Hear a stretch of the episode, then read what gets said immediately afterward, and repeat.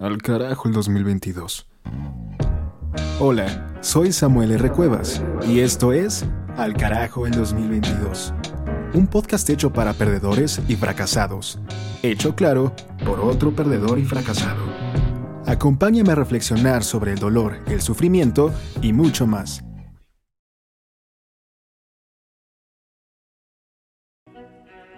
Hola y bienvenidos a este ya penúltimo episodio de Al carajo el 2022. Te habla Samuel R. Cuevas. Y hoy hablaremos del valor número 4. Dicho valor tiene que ver con el rechazo, que no es más que la habilidad de escuchar y de decir que no, de manera que definas con claridad lo que aceptarás y lo que rechazarás en tu vida. O en pocas palabras, la importancia de decir no.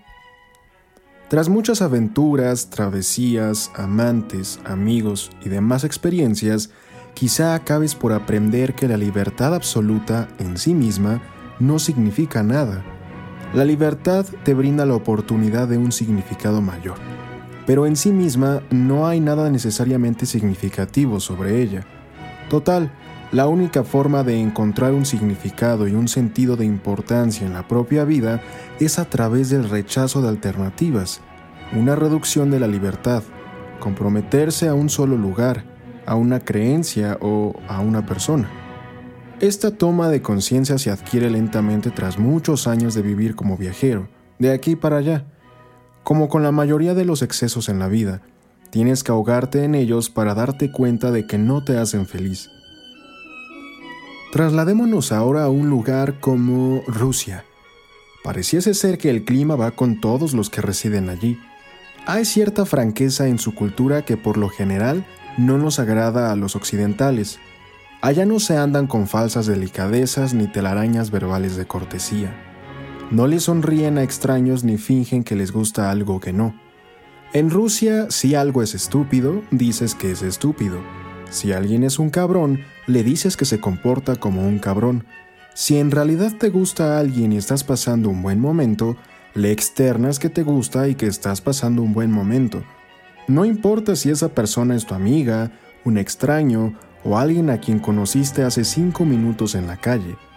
Puede que nos sorprenda, pero después de todo, aquí en Occidente ese tipo de franqueza es vista como algo ofensivo en especial si proviene de alguien a quien recién conociste. La honestidad en la forma más verdadera de la palabra. Comunicación sin condiciones, sin ataduras, sin motivos ulteriores, sin tratar de vender algo, sin un intento desesperado por caer bien y agradar. Quizá entonces el peculiar sabor de la libertad allí va de la capacidad de decir lo que se piensa o siente sin miedos a las repercusiones, resulta una extraña forma de liberación a través del rechazo. Por toda su historia comunista y lo que han pasado, para los rusos la moneda más valiosa es la confianza, y para construir confianza debe ser honesto. Viajar es una fantástica herramienta de desarrollo personal, porque te libra de los valores de tu cultura y te muestra que otra sociedad puede vivir con valores completamente diferentes y aún así funcionar sin que se odien entre sí.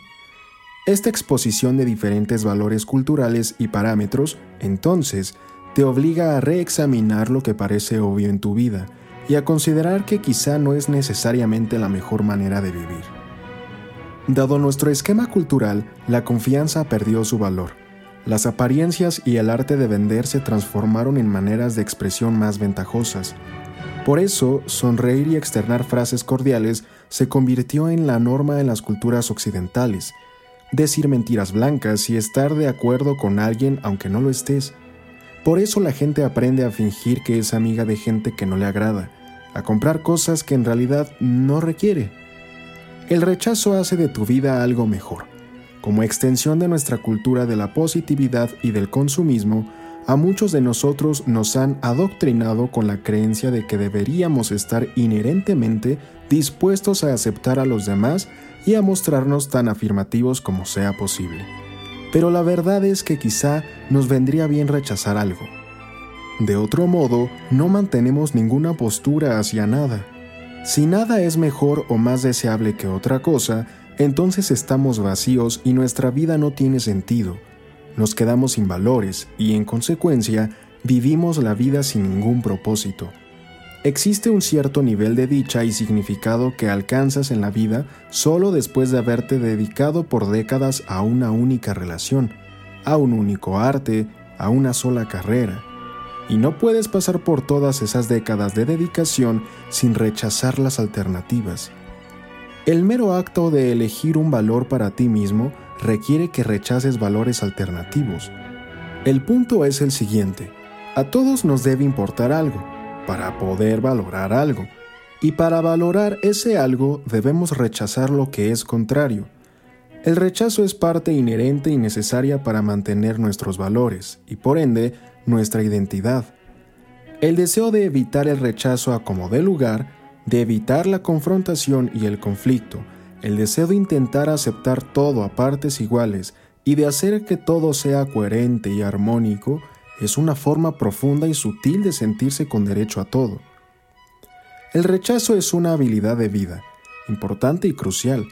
Nadie desea estar atrapado en una relación que no les genera felicidad. Nadie quiere atascarse en un negocio desempeñando una labor que odia y en la que no cree. Nadie quiere sentir que no puede decir lo que verdaderamente piensa.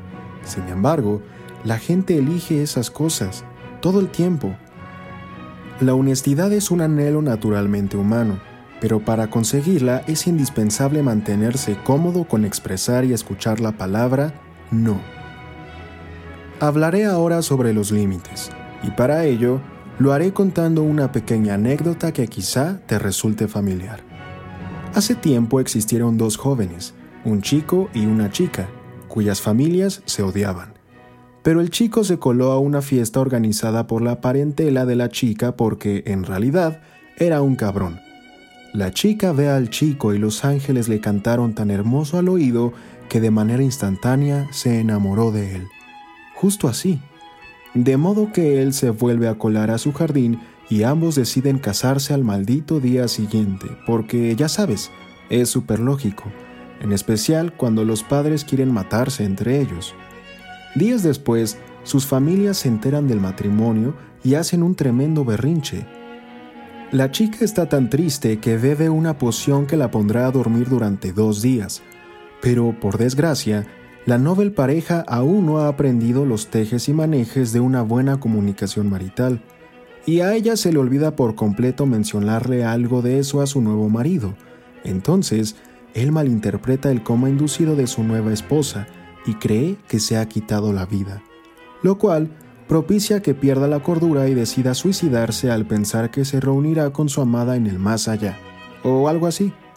De ese modo, a los dos días ella despierta del letargo solo para enterarse de que su marido se ha suicidado, así que ella también se mata. Fin.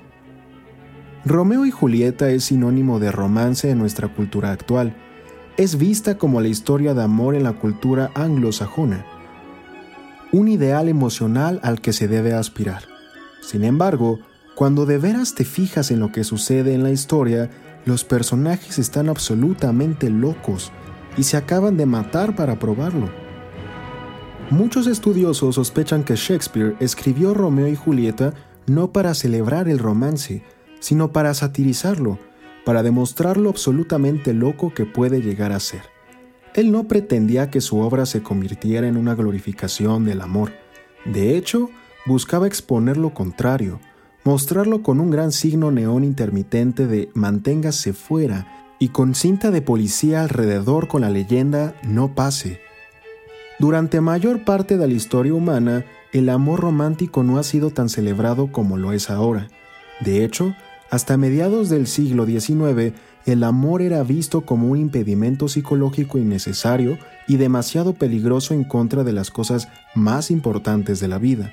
Ya sabes, cómo arar la tierra o casarte con un tipo dueño de las muchas ovejas. A los jóvenes comúnmente se les forzaba a alejarse de las pasiones románticas en favor de matrimonios económicos más prácticos que pues les representara estabilidad propia y para sus familias. Sin embargo, hoy nos excitamos con esa clase de amor locuaz. Eso domina nuestra cultura. Mientras más dramático, mejor. Si esa clase de amor romántico fuera cocaína, entonces, como cultura, todos seríamos como Tony Montana en cara cortada. El problema es que estamos descubriendo que el amor romántico es como la cocaína, es peligrosamente similar a la cocaína, tan similar que estimula exactamente las mismas partes de tu cerebro, tan similar que te produce una sensación de bienestar efímero y hace que te sientas bien un rato, pero crea tantos problemas como los que resuelve, como la cocaína. Muchos elementos que buscamos en el amor romántico, como las muestras de afecto dramáticas y embriagantes en términos emocionales, la confusión de los altibajos, no son ni sanos ni genuinas muestras de amor. De hecho, por lo general, solo constituyen otro modo de sentirse con derecho a todo, externado a través de las relaciones personales. Lo sé, eso me hace parecer un verdadero amargado. En serio, ¿qué clase de tipo habla mal del amor romántico? Pero solo escúchame. La verdad es que hay formas sanas de amar y formas enfermizas de amar. El amor enfermizo se sustenta en dos personas que intentan escapar de sus problemas a través de las emociones que derivan de lo que sienten entre sí. En otras palabras, se aprovechan uno del otro como una manera de escape el amor sano, por otro lado, surge cuando dos personas reconocen y manejan sus propios problemas con el apoyo mutuo, como pareja. La diferencia entre una relación sana y una enfermiza se reduce a dos cosas. 1. ¿Qué tanto acepta cada persona la relación la responsabilidad? Y 2. La disposición de cada persona para rechazar y ser rechazado por su pareja. Donde quiera que haya una relación enfermiza o tóxica, habrá un sentido de responsabilidad en ambas partes, pobre y áspero, así como una incapacidad de dar o recibir rechazo. Donde quiera que haya una relación sana y amorosa, habrá límites claros entre las dos personas y sus valores, y habrá una avenida abierta para dar y recibir rechazo cuando sea necesario. Cuando digo límites, me refiero a delinear la responsabilidad de los problemas personales entre dos individuos. La gente en una relación sana con límites bien definidos asumirá la responsabilidad de sus propios valores y problemas, y no asumirá la responsabilidad por los valores y problemas de su pareja. La gente en una relación tóxica con límites mediocres o nulos evitará la responsabilidad de sus propios problemas o asumirá la responsabilidad de los problemas de su pareja. ¿Cómo son esos límites mediocres? Aquí expongo algunos ejemplos. No puedes salir con tus amigos sin mí, ya sabes lo celosa que me pongo, tienes que quedarte en casa, conmigo. No puedo creer que me hicieras eso, que me hicieras sentir tan estúpida, incluso frente a mi hermana, nunca me lleves la contra frente a ella de nuevo. Me encantaría tomar ese trabajo en Milwaukee, pero mi mamá nunca me perdonaría si me mudo tan lejos. Puedo salir contigo, pero por favor no se lo cuentes a Cindy. Es que se vuelve muy insegura cuando yo tengo novio y ella no. En cada escenario, la persona asume la responsabilidad por problemas o emociones que no le pertenecen o está demandando que alguien más asuma la responsabilidad por sus problemas o emociones. En general, la gente que se siente con derecho a todo cae en una de ambas trampas en sus relaciones, o esperan que el otro asuma la responsabilidad por sus problemas, o asumen demasiada responsabilidad por los problemas del otro. Las personas que se sienten con derecho a todo adoptan estas estrategias en sus relaciones, como con todo, para no tener que asumir la responsabilidad de sus propios problemas. Como resultado, sus relaciones son frágiles y falsas, producto de evadir el dolor interno en lugar de apreciar y adorar a sus parejas genuinamente. Lo anterior no solamente aplica para las relaciones románticas, sino también para las relaciones familiares y las amistades. Una madre sobreprotectora podría asumir la responsabilidad de los problemas de sus hijos. Dicha actitud perpetuará en sus vástagos esa conducta de sentirse con derecho a todo, pues crecerán con la idea de que otro siempre deberá ser responsable de sus problemas. Por tal razón, los problemas en tus relaciones románticas siempre son extrañamente parecidos a los problemas en la relación de tus padres. Cuando tienes áreas turbias de responsabilidad respecto a tus emociones y acciones, zonas en las que no queda claro quién es responsable de qué, de quién es la culpa, por qué estás haciendo lo que estás haciendo, nunca desarrollarás valores sólidos. Tu único valor consiste en hacer feliz a tu pareja, o tu único valor consiste en que tu pareja te haga feliz. Esa conducta es autodestructiva, por supuesto, y las relaciones que se caracterizan por dicha turbiedad por lo general se van a pique. La gente no puede resolver tus problemas por ti, y no deberían intentarlo, porque no te hará feliz. Tú tampoco puedes resolver los problemas de los demás por ellos, porque eso tampoco los hará felices. La señal de una relación enfermiza son dos personas que tratan de resolver los problemas del otro para poder sentirse bien consigo mismos. Por contraparte, una relación sana se da cuando dos personas resuelven sus propios problemas con el fin de sentirse bien uno respecto del otro. El definir límites apropiados no significa que no puedas ayudar o apoyar a tu pareja o recibir ayuda y ser apoyado también. Ambos deberían apoyarse, pero solo porque cada uno elija apoyar y ser apoyado, no porque te sientas obligado o con el derecho de hacerlo. La gente que se siente con derecho a todo y que culpa a otros por sus propias emociones y acciones, lo hace porque cree que si se presenta de manera constante como víctima, eventualmente alguien vendrá y la salvará, y entonces recibirá el amor que siempre ha deseado. Las personas que se creen con derecho a todo que asume la culpa de las emociones y acciones de otros, lo hace porque piensa que si pueden arreglar a su pareja y salvarla, recibirán el amor y reconocimiento que siempre han anhelado. Este es el yin y el yang de cualquier relación tóxica, la víctima y el salvador. La persona que detona el incendio porque lo hace sentir importante y la persona que apaga el incendio porque lo hace sentir importante. Ambas clases de individuos se atraen poderosamente entre sí y por lo general terminan juntos. Sus patologías se acomodan perfecto. Han crecido con padres, quizá uno o el otro, que han heredado esos mismos rasgos, así que su modelo de relación feliz se basa en límites mediocres y en la idea de sentirse con derecho a todo.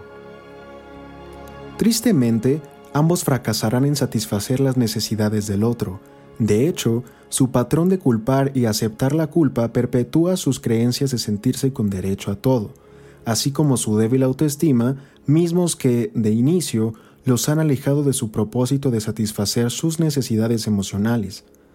La víctima crea más y más problemas para resolver, no porque los problemas reales adicionales existan, sino porque le consiguen la atención y el afecto que busca.